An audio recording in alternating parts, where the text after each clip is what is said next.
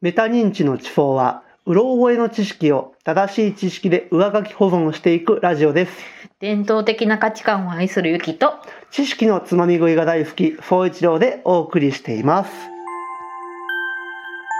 メタ認知の地方。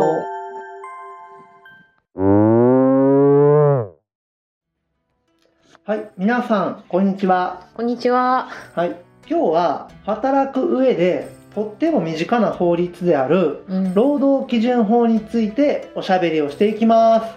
働基準法ですか労働基準法ではいすはいでさてゆきさんは、はい労働基準法と聞いてはい何をイメージしますかえなんか多分小学校が中学校の公民で習ったはいはいそはいの法律みたいな、労働基準法労働 忘れました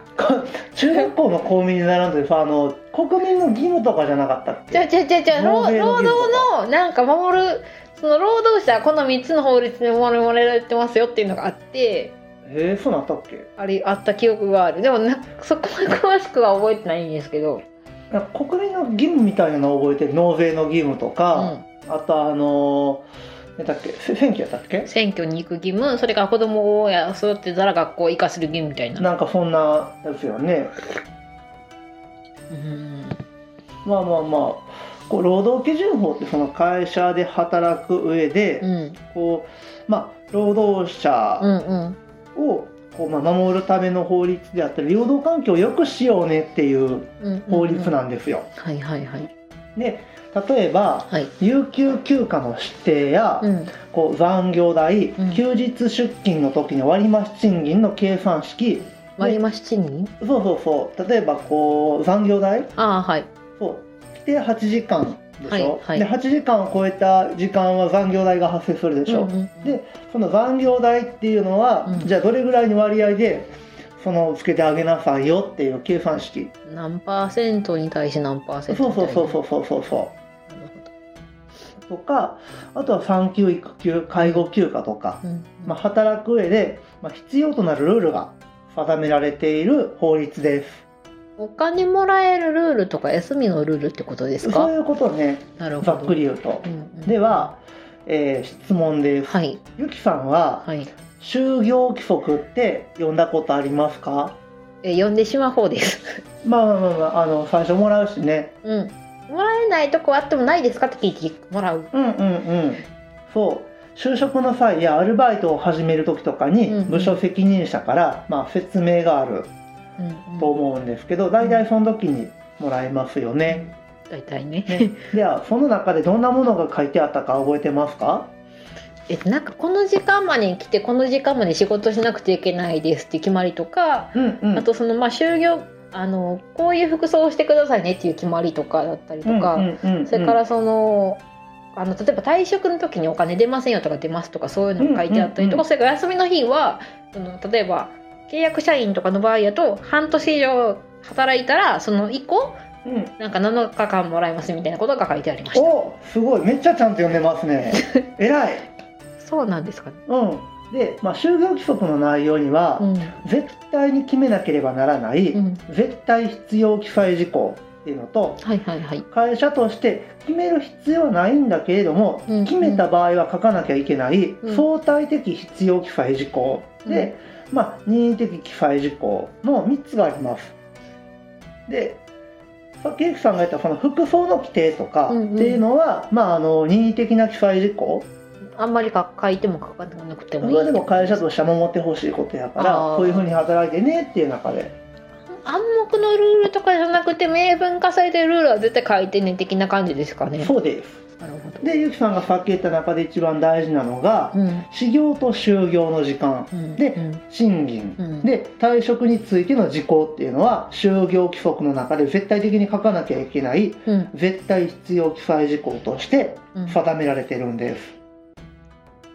なんていうのかな修行の時間とかそのなんか雇用形態によって変わっててそのそこも書いてたり書いてなかったりする気は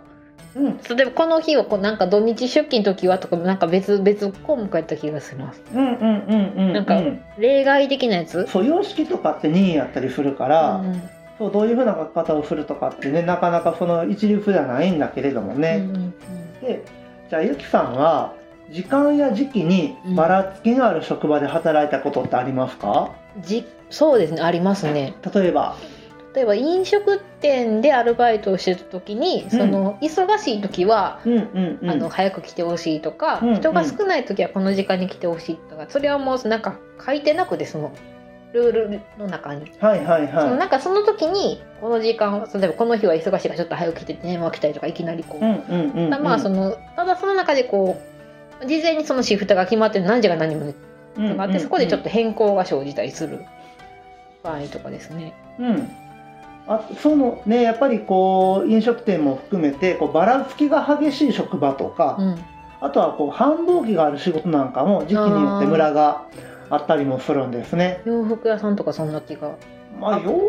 服屋はどうなのかなしょお正月とかお忙しそうじゃないですかいやまあまあ忙しいとは思うけどそのなんていうのかなだからといって労働時間伸びたりはもうしていいんでしょうーんなんかそユニのクロ別にお盆やからって言って営業時間伸ばしたりしてないでしょ 多分やけどわからんいやでいもや変わってないと思うなどっちかっていうとこうリゾート地とかあーあのーねあそこあの繁華海街水浴場とか海水浴場とかねそのあとプールうんうんうん民営のプールとかがそんな感じそうねで労働基準法ではこういったばらつきのある職場でのう労働時間や休日なんかにも定めがありまん、すで労働時間は基本的には超えてはいけない守るべき上限があります、何時間ですかそう何時間だと思いますかえ36時間とかうーんまあまあまあじゃあ1日でやったら1日でやったら13時間14時間 めっちゃ働くねえいやそのえ超えてはいけない時間でしょそだから8時間以上だから例えばその例えばその残業時間としあそうちょっと待ってちょっと確認させうて、労働基準法としては1日こう基本的にもうここまでだよってなってるのは多分10あ多分15時間までおうおうめっちゃ働くね 8, 時間なのねあ8時間基基本本はは8時間えでも残業してて結局なんか3時間4時間とか過ぎて結局12時間とそかこはなっちゃいねまこすうサよブロック協定の話になってくるからまたちょっとこうプラスアルファになってくるんやけどねあーでじゃあ1日8時間じゃあ1週間やったら合計何時間まではあのー働いていいようの時間やと思う残業代は発生しない働いていいよ時間えよ40時間ってこをと正ですか解そのま8ま時間かける五週休2日として5時間やから8540の40時間はいはいはいこれが、まあえっと上限として、うんうんまあ、定められているもので,、うんうんででも時期によってばらつきのある仕事シフト制だったりとか飲食店なんかもそうですよね。そうですねなんか、まあ、あとは自分がやった仕事やと水泳のインストラクターやと、その夏休みとか春休みとか休みの日に、ね長期休暇はもちろん子供たち学校ないから学校内からその短期講習っていうのがあって、うんうんうんその普通のクラスの子とかをこうあのその講習に来てもらうためにちょっと呼ばれたりとかすることがありましたうんうんね。うんうんでそうなのでこう勤務にねばらつきのある場合はこう変形労働制っていう名称で、うんそれぞれの事業場にルールが設けられてるんです。あそうそれもなんか労働基準法に載ってる、載ってるんです。うんで例えば大型連休でにぎわいを見せるテーマパークではうん中で働くネズミとかアヒルと かリスとかクマさんたちはお盆やゴールデンウィークお正月などは大忙しだと思うんですねいやそれ人形ってことですかネズミとかアヒルと かリスとかクマさんと絶か対人形でしょ中の人じゃ人形の中の人でしょ、 1日10時間以上働く日も続くかもしれませんでうんそれ以外の平日とかはお客さんが遠のいてうん暇を持て余すことも多いと思うんです、そうですね多分うんてか少なからずまあだって夏休みとかの方が子供たち来るでしょ絶学対生らも、うんうんで、まあ、現にねこの前我々が遊びに行った島スペイン村では平日にはお客さんがほぼおらずスタッフが亡霊のようにさまよい歩いているだけだと聞いたことがありますからうんいやいやそれ どう一応ちゃんと乗り物とかに見ましたよスタおッ客フさん1人に対してスタッフ10人いるらしいからあそうなんうんそれぐらいの割合なんじゃないか なすごいねうんすごいもう接待よねあれ平日やったっけあの時は日曜日やったけどでまあそういったね事業場では1年単位の変形労働制っていうものが取られてます年単位なんですかそう忙しくない時期と忙しい時期っていうのがかなりこう長いスパンであるでしょ1ヶ月とか3ヶ月2ヶ月とか、そうそうそうだから忙しくない時期に休暇を取らせたりとうんか、うんうん労働時間を忙あの短くすることで、うん忙しい時期の労働時間を10時間までとか、うんうん1週間の労働時間を52時間までっていうふうに延長ができる仕組みが取られてます、逆にそのなんかあ調整をそこのそのそうそうそうやり忙しくない時一年間期でにねやってるってことですね。そうで飲食店とか人が入れ替わって働くような事業は、うんうん工場なんかもそうだと思うんですけうんうんど勤務が1ヶ月単位でバラバラになるところっていうのうんうんは、変形期間っていうのを定めて、うん、就業規則の中で前日までにシフトで明確にすることで1週間40時間の労働時間を1ヶ月のスケジュールで足したり引いたりして帳尻を合わせることができますああだから工場でもバイトしたことがありますがそうでしたやたらとし1週間ずつでも変わってましたけどねうんうんうん時間帯はそうだからそれをこう4週ずつで調整を合わせていなくるっほどなるほてど、いう感じになっててうん1ヶ月単位の変形労働制っていう名称で10時間の労働の日を増やしたりとかうんうんうん逆に10時間働く週があるんやったら翌週は5時間労働の日を設定していくとかでうんうん事業場の都合に合わせて定めることができるようになってます。なるほどはい。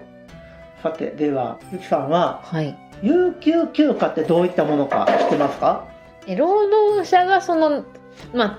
日雇いさんとかじゃなくてうん。例えば有期雇用とかのそのなんかな絶対例えば1年かならその職場にいる人とか、うんうんそうん。の決められた期間いる人に関してこう、うん事業場から必ず与えなければいけないあのお金をもらいながら休む期間お素晴らしい。だと思うそうですね。働かなくても賃金のもらえる素敵な制度です。多分素敵ですかあれ素敵でしょ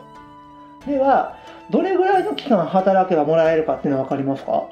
私が勤めたところやと例えばアルバイトでも半年以上で8時間労働者やったら、うん。